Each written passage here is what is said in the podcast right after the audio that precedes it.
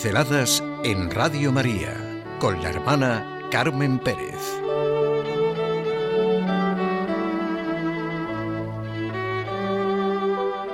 Una nueva cultura de la vida, sí.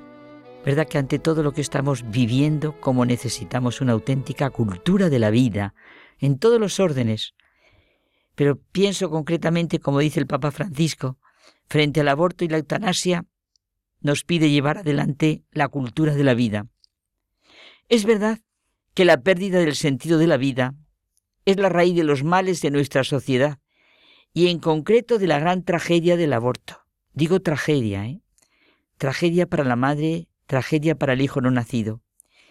El ser humano necesita de la ley moral universal, entendida desde luego no como externo, sino como lo que realmente perfecciona, hace libre y responsable al ser humano.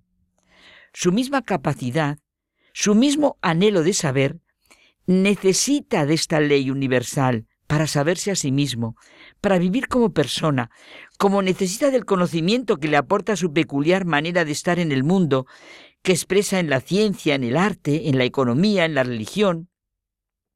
Su libertad, y su felicidad está en descubrir cuál es el sentido de su propia vida. Hay una expresión de Cecil Mille, el director de la película, es que no sé muy bien cómo se pronuncia, el director de la película Los Diez Mandamientos, que me hace mucho bien. Nosotros no podemos quebrantar la ley, solo podemos quebrantarnos a nosotros mismos y en contra de la ley.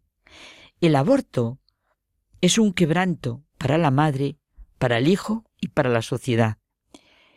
El origen de la contradicción entre la solemne afirmación de los derechos humanos y su trágica negación en la práctica está en un concepto de libertad que exalta de modo absoluto al individuo y es una libertad que no está en libertad, porque destruye la persona, destruye su verdadera humanidad. Una libertad que acaba por ser la ideología de los que mandan, de los más fuertes contra los más débiles, de las decisiones y conveniencias del momento.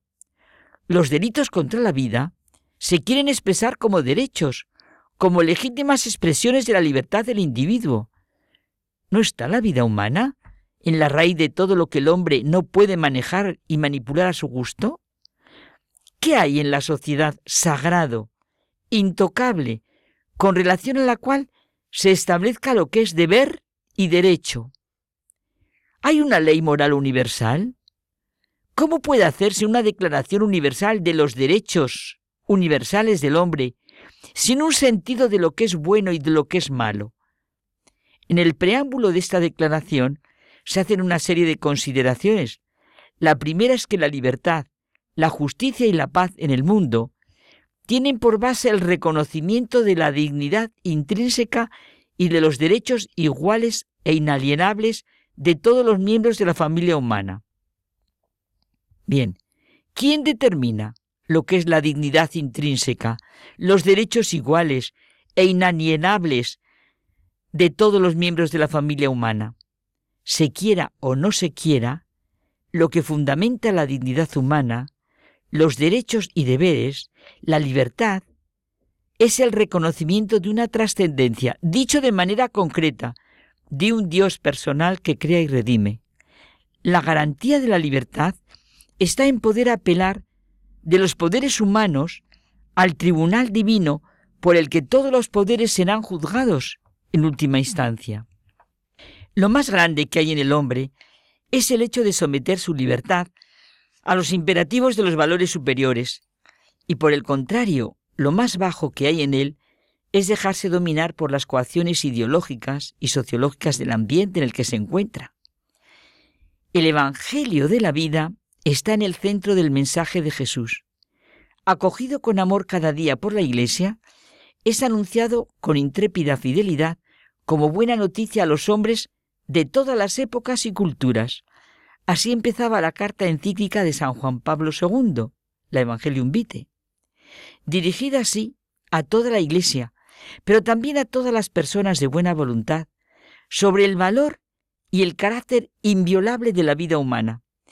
Precisamente la fecha de la carta es la del 25 de marzo, recuerdo el año de 1995, el 25 de marzo, un día señaladísimo para toda la humanidad, porque es el día en que los católicos celebramos la encarnación del Hijo de Dios, el día en que María dijo sí a la nueva vida que en ella iba a comenzar, el día en que se celebra el verdadero gusto de lo que es la vida. Necesitamos una nueva cultura de la vida. Y esta cultura, este Evangelio de la vida, no es exclusivamente para los creyentes, es para todos. El tema de la vida, de su defensa y valoración, no es prerrogativa única de los cristianos. Dejemos los nombres. Cigoto, blastocito, embrión, feto. El tiempo. Un día, cinco días, una semana, cuatro semanas, aunque impresiona cuando los científicos exponen lo que comienza en el momento de la fundación. ¿Qué podemos sentir en el fondo de nuestra razón y de nuestro corazón si dejamos hablar esa vida en el momento que comienza? Hay dos momentos. El nacimiento y la muerte, que querámoslo o no, son especialmente sagrados, precisamente por las circunstancias que conllevan de lo que comienza y termina. El verdadero peligro de nuestra época es la pérdida del gusto de vivir. Hoy digo yo desde el fondo de mi corazón, Señor, deseo sentir lo que realmente es el gusto de vivir, esa insospechada y gloriosa irrupción en mi interior del Evangelio de la vida. Cada mañana un nuevo comienzo, un renovar el sentido de la vida.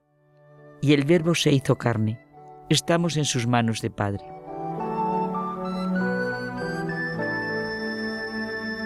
Pinceladas en Radio María con la hermana Carmen Pérez.